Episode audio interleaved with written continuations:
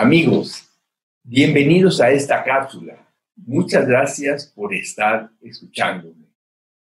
Voy a empezar esta cápsula con esta pregunta. ¿Podemos acabar con nuestro ego? Sea como sea nuestro ego, nunca podremos acabar con él. Nuestro ego es parte de nuestra naturaleza humana.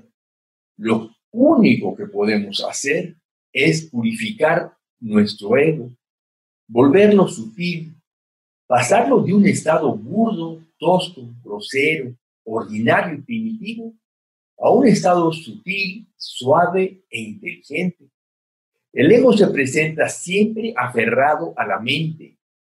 Vienen siempre de la mano mente y ego. Así, si queremos destruir al ego, tendríamos que destruir nuestra mente. El grado de sutileza o tostedad del ego es lo que determina nuestro nivel de desarrollo espiritual, nuestro nivel de salud emocional. ¿Cómo nace el ego en nosotros?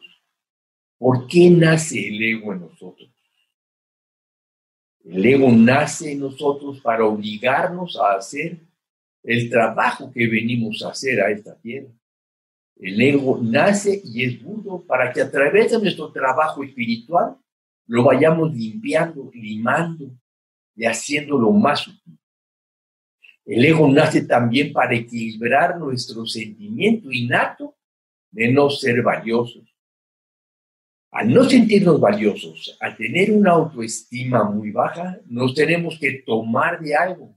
Y ahí nace el ego que de una forma ilusoria nos dice, sí, sí, eres valioso, pero no podemos olvidar que eso es solo una ilusión. De acuerdo con el shivaísmo de Cachamira, el ser humano nace con tres impurezas, con tres manchas conocidas en sánscrito como malas. Y estas son Anada mala, Mayilla mala y Karma mala. Anada mala es la experiencia de no ser valiosos, de ser imperfectos. Es la tendencia a respetarnos poco a nosotros mismos, a sentirnos incompletos, imperfectos, insatisfechos, incapaces, inadecuados, indignos. Y aunque proclamemos públicamente o divulguemos nuestra importancia personal, y aunque digamos que nos amamos a nosotros mismos y que somos valiosos, si rascamos un poquito más allá de nuestras palabras superficiales, encontraremos un sentimiento inadvertido que dice, en realidad, no valgo tanto, en realidad necesito la aprobación y el reconocimiento de los demás para sentirme bien y en equilibrio. Esta sensación de baja autoestima real que siempre está más allá de la superficie, tiñe, colorea y dibuja toda nuestra experiencia. Y entre, más fuerte, y entre más fuerte es esta sensación de baja autoestima inconsciente, más presente se hace nuestro ego y más fuerte la necesidad de impresionar y de quedar bien. Como si una voz interior gritara, por favor, reconóceme, por favor, dime que soy valioso, que soy inteligente. Por favor, quiéreme. Así cuando no nos sentimos reconocidos, cuando no nos sentimos valorados en la dimensión que nosotros imaginamos que debemos ser, el ego explota, se enoja, grita y discute, o bien se enoja de forma pasiva. Nace entonces la manipulación. De esta impureza viene toda la manipulación. El enojo hacia otra persona no es otra cosa más que manipulación. Atrás de cada enojo hay estas palabras. No me vuelvas a hacer esto. Respétame. Reconóceme. La tristeza o depresión mostrada a otra persona también es manipulación. El enojo pasivo es manipulación. Y de la mano de esa manipulación está esta frase. A mí, tú no me haces eso. Yo no me lo merezco. Yo soy importante. Siempre en el fondo de la persona está la desvalorización. Para evitar el dolor de la desvalorización, buscamos el poder, la fama, las posesiones económicas. Justamente de la desvalorización nace la avaricia y la presunción. Todo se debe a nada Mala. ¿Cómo trascender a nada Mala? ¿Cómo liberarnos de esta impureza del alma?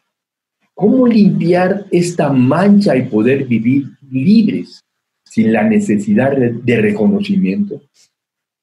¿Existirá alguna forma de vivir sin la necesidad de impresionar y de quedar bien y de buscar ser aceptados? ¿Será cuestión de leer en un libro la respuesta? ¿Será a través de un episodio de un podcast como tendremos la respuesta? ¿Valdrá la pena realmente buscar la respuesta? ¿Valdrá la pena llegar a ser libres? Libres de la búsqueda del reconocimiento. Para no dejar esta cápsula inconclusa, vamos a hablar de las otras dos impurezas o manchas. La segunda mancha es mallilla mala, que es la sensación de estar separados. Vivir en nuestro cuerpo implica vivir en malla, es decir, vivir en la ilusión de la separación. Nuestra alma sería a sí misma diferente de otras personas y percibe diferencias entre una persona y otra. ¿Cómo podemos llegar a saber, a sentir y a vivir en la convicción de que somos una unidad y que lo que hago a mí, te lo hago también a ti? La tercera mancha es karma mala. Karma mala es sentirnos los hacedores. Karma quiere decir acción, Pensamos que nosotros hacemos las cosas, que nosotros tenemos los pensamientos y que nosotros lo actuamos. Es así como entramos en el terreno del ego.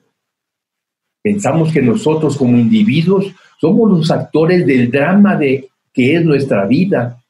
Debido a esta mala, nos mantenemos ignorantes del origen, del origen único de todas nuestras acciones el origen único de todas nuestras acciones, es la divinidad, el gran espíritu, Dios, llámale como tú quieras.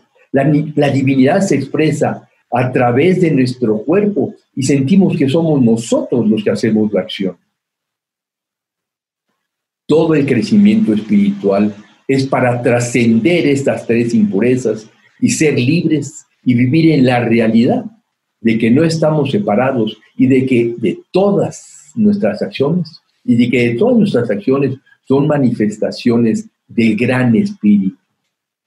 Todas las prácticas espirituales, la meditación, el canto de los nombres de Dios, el trabajo desinteresado que hacemos en un centro de meditación o hacer donativos económicos a un maestro espiritual, son para suavizar y purificar nuestro ego todos los diferentes tipos de terapia que podemos tomar son otro acercamiento para conocernos y purificar nuestra mente y nuestro ego. Todas las ceremonias con plantas o sustancias maestras que son guiadas con amor y conocimiento de la naturaleza del ser humano, también son caminos para suavizar y purificar nuestro ego. Muchas gracias por haber escuchado esta cápsula. Si te gustó, dale clic en me gusta y suscríbete a nuestro canal y compártela, por favor.